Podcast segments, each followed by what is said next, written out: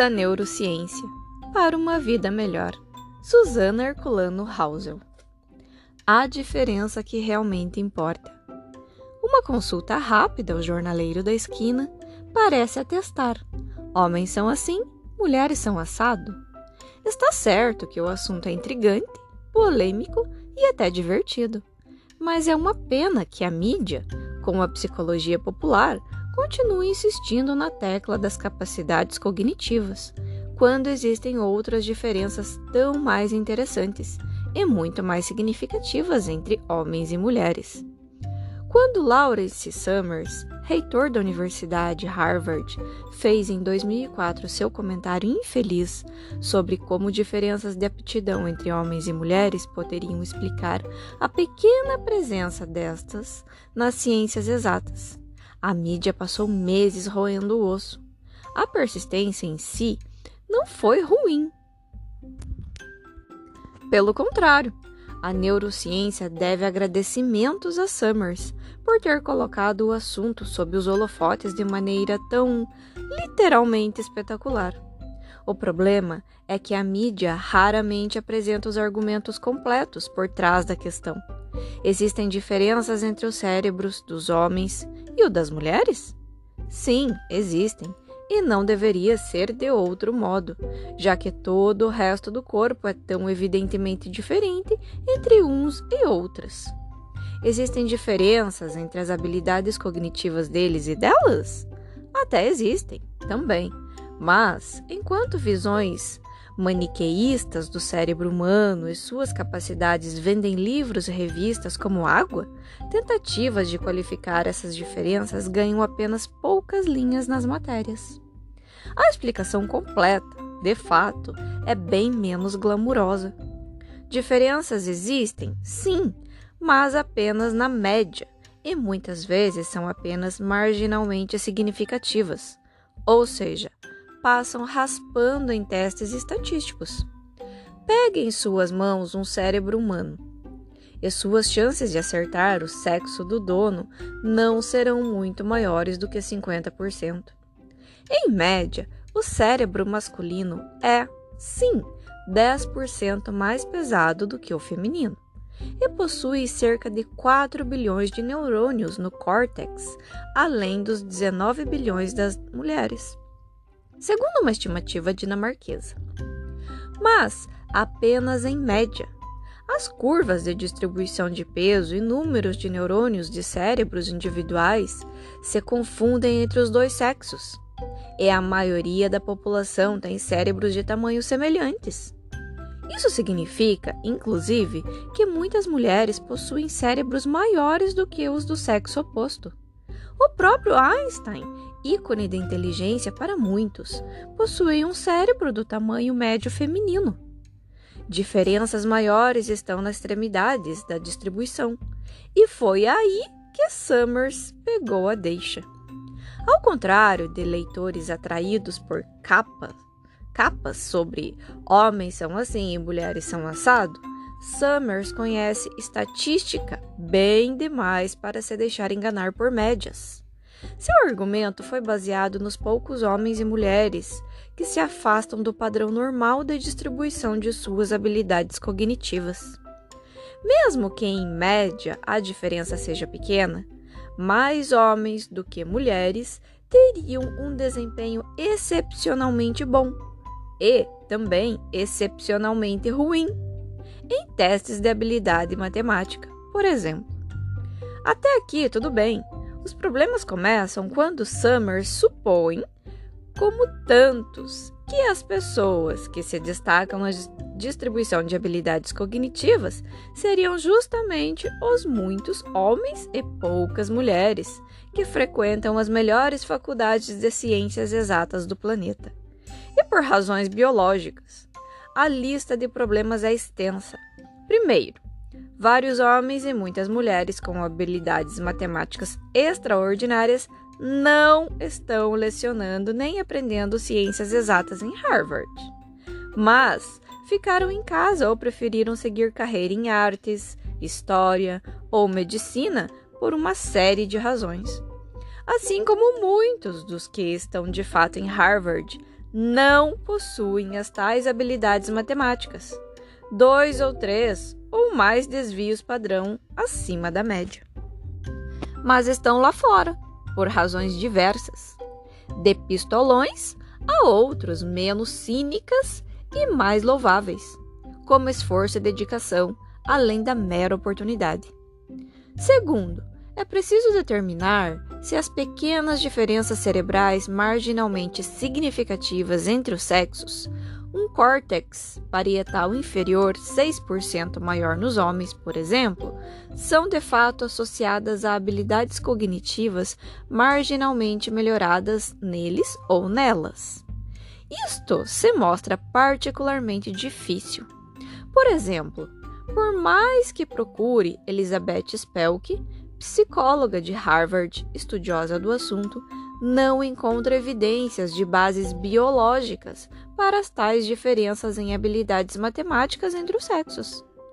Mas, digamos, hipoteticamente, que mais homens do que mulheres tenham de fato uma facilidade para habilidades matemáticas associada a regiões corticais específicas, ligeiramente maiores.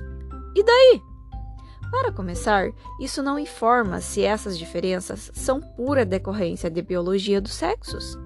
Mesmo que talentos inatos existam na forma de facilidades de origem genética, sexuais ou não, um receptor de glutamato mais ativo, mais síntese de dopamina, até onde se sabe, são apenas isto: facilidades. A genética certamente pode ajudar ou atrapalhar, desde o ponto de partida até o meio de campo. Mas habilidades excepcionais são desenvolvidas à medida que o cérebro muda com a experiência. Aprenda a tocar um instrumento de corda e a representação cerebral de seu dedo mindinho esquerdo, do qual você agora exige destreza, aumentará. Decore todas as ruas de Londres para poder ser taxista naquela cidade e seu hipocampo direito, que guarda seus mapas de navegação, crescerá. Passe dois meses aprendendo malabarismo para manter três bolinhas no ar e o córtex envolvido na atenção espacial ficará mais gordinho, com mais sinapses. Dedique várias horas do dia a fazer contas de cabeça e suas habilidades matemáticas ficarão vários desvios de padrão acima da média.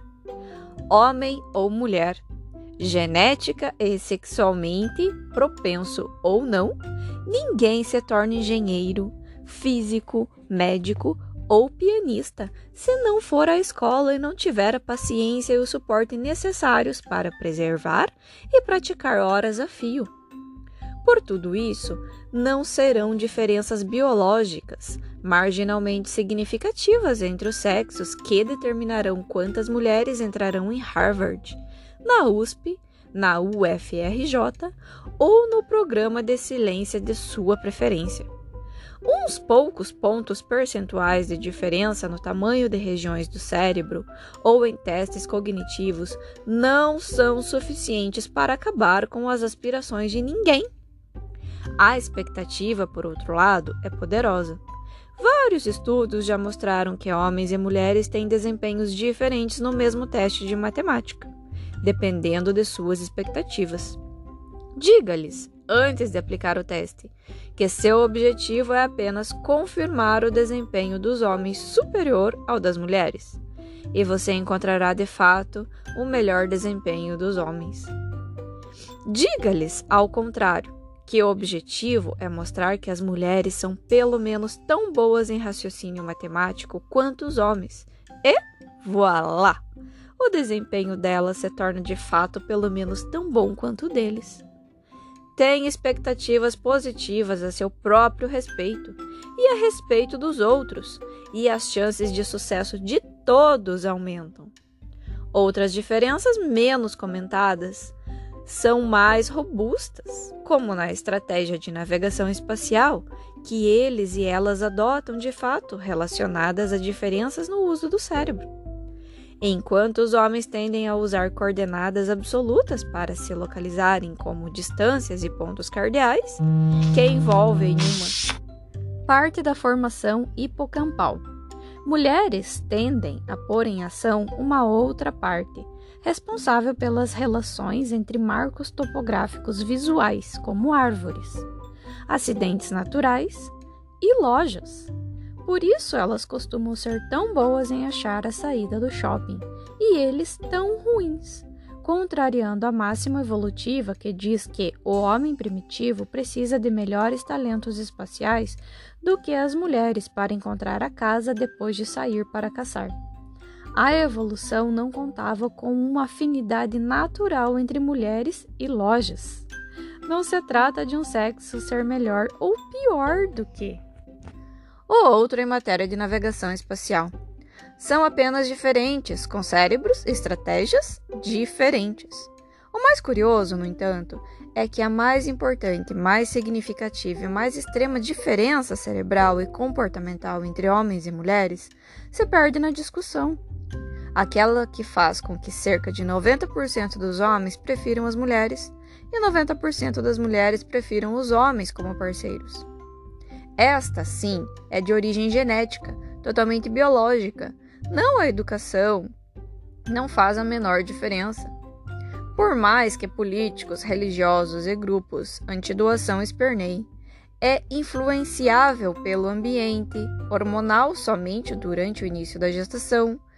Esta, sim, tem consequências fundamentais para o destino de cada um. A começar porque determina para qual metade da população ele ou ela voltará aos seus interesses. E ainda bem que ela é recíproca, pois assim os 90% de cada lado encontram 90% do sexo oposto que retribuem seu interesse. E ainda assim, há 10% de diversidade no interesse sexual humano, no sexo como no resto. A própria genética é fonte de diversidade, sim, mas para o resto é apenas uma delas ao lado de cultura, família e experiência acumulada pelo cérebro, pelo cérebro. De modo que o ser humano existe em todas as combinações possíveis. Ainda bem, seria chato um mundo onde todos os homens e apenas homens fossem físicos e engenheiros e todas as mulheres e apenas elas, como suas áreas cerebrais de linguagem ligeiramente maiores do que as deles, fossem grandes escritoras ou palestrantes. A literatura não seria a mesma sem homens como Gabriel Garcia Marques e a neurociência não teria tido tantas páginas nos jornais em 2004 sem os comentários de Larry Summers. Uma coisa de cada vez. Crianças parecem ganhar de 10 a 0 dos adultos em termos de velocidade para aprender coisas novas. Diga-lhes uma palavra nova uma única vez e ela entrará permanentemente para o vocabulário infantil. Ensine às crianças uma língua estrangeira e elas a falarão sem sotaque.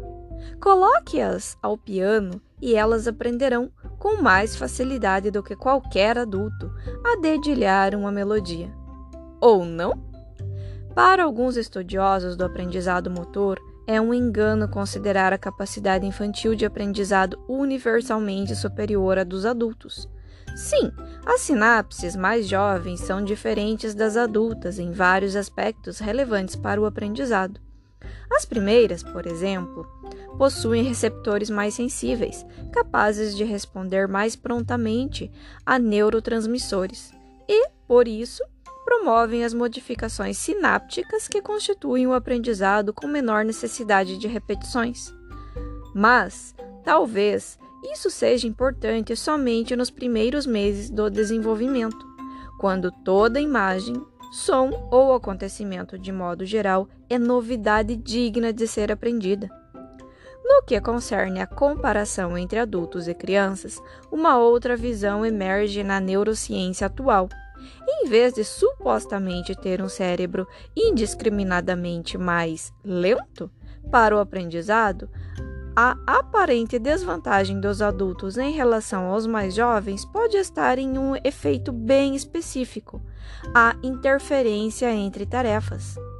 Quando tentam aprender uma e apenas uma tarefa motora por vez, como um dedilhado ao piano, adultos e crianças mostram a mesma velocidade de progresso, e os adultos, em geral, têm melhor desempenho. Anos de experiência aprendendo a aprender são um fator positivo. Tenho a convicção, por exemplo, de que passar no vestibular seria hoje moleza para vários adultos que tiveram dificuldades com o exame na adolescência. Isto é, se eles conseguissem encontrar motivação para tentar de novo. Quando, no entanto, os jovens e não tão jovens tentam aprender cinco dedilhados diferentes ao mesmo tempo, ou mesmo apenas dois, as crianças aprendem todos igualmente bem. Mas os adultos têm dificuldade para lembrar até do primeiro dedilhado. Isto é interferência entre tarefas. A tentativa de um segundo aprendizado simultâneo na mesma natureza perturba o primeiro. E o adulto acaba não aprendendo nenhum dos dedilhados. Não porque seja intrinsecamente mais lento, e sim porque seu aprendizado é sujeito a interferências. Faz sentido que o aprendizado das crianças seja imune a interferências entre tarefas. O mundo traz muito mais novidades para o cérebro de uma criança do que para o de um adulto. E essas são registradas por um cérebro infantil abundante em matéria-prima, como um caderno de muitas páginas, capaz, portanto, de fazer anotações em várias frentes ao mesmo tempo. Finda a adolescência, a matéria-prima ainda está lá, mas o caderno de entrada, agora com uma página, anota somente uma novidade de cada vez. Isso não quer dizer que o adulto não consiga mais aprender, nem que tenha mais dificuldade do que a criança. Pode precisar ir aos poucos, mas o cérebro adulto também chega lá. Não aprendemos mais cinco músicas novas ao mesmo tempo, mas deem-se algumas horas para estudar uma só e o resultado pode ser um concerto que criança alguma tocará. Temos algo valioso em nosso cérebro que as crianças estão apenas adquirindo a bagagem de vários anos de vida e continuamos acumulando mais.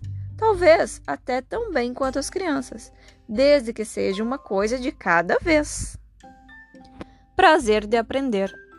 Minha filha pediu para trocar as aulas de balé por sapateado, e eu resolvi pagar mico e fazer aula com ela e as colegas de sua idade. Logo nas primeiras aulas já aprendemos a transformar o clop-clop desorganizado das chapinhas metálicas sob os sapatos nos sons ritmados dos passos mais básicos. Aliás, sob a advertência bem-humorada da professora, que nos ensinou que sapatos de sapateado não fazem barulho, e sim som. E então surgiu um problema inusitado. A vontade de passar o dia todo batendo ritmadamente os pés no chão. Até que eu me controlo mas me vi com uma versão humana do pinguinzinho Rap Fit dentro de casa, que não consegue manter os pés quietos sobre a mesa de jantar e que, em vez de andar, sapateia e de chinelos, daqueles bem barulhentos. A mãe teria pedido silêncio, mas a neurocientista de plantão em mim interveio. As chapinhas de metal têm duas funções no sapateado transformam os sapatos em instrumentos musicais de percussão, controlados pelos pés enquanto o resto do corpo dança, e oferecem ao cérebro o retorno positivo de que ele está fazendo a coisa certa. Sem ouvir os sons dos seus pés, como saber se eles estão recebendo do cérebro os comandos adequados e na hora certa e, portanto, aprendendo a sapatear? O aprendizado depende ao menos de três fatores: repetição, base das mudanças sinápticas que implementam a nova maneira de agir, pensar ou sentir, retorno negativo, que informa quando se erra. E é preciso tentar de novo de outra maneira, e retorno positivo, que sinaliza quando se faz a coisa certa, que deve ser repetida no futuro. A repetição começa com a oportunidade. Ninguém se torna pianista se nunca pousar as mãos em um piano. Ou as do futebol se nunca chutar uma bola. Por isso, experimentar é tão importante. é o que nos abre as portas para descobrir do que gostamos. Feito isso, a motivação que vem a seguir assegura horas e horas de prática. E o acúmulo de milhares de horas de prática, em vez de algum talento inato, é a melhor explicação que temos atualmente para os desempenhos excepcionais de concertistas, enxadristas e atletas de elite.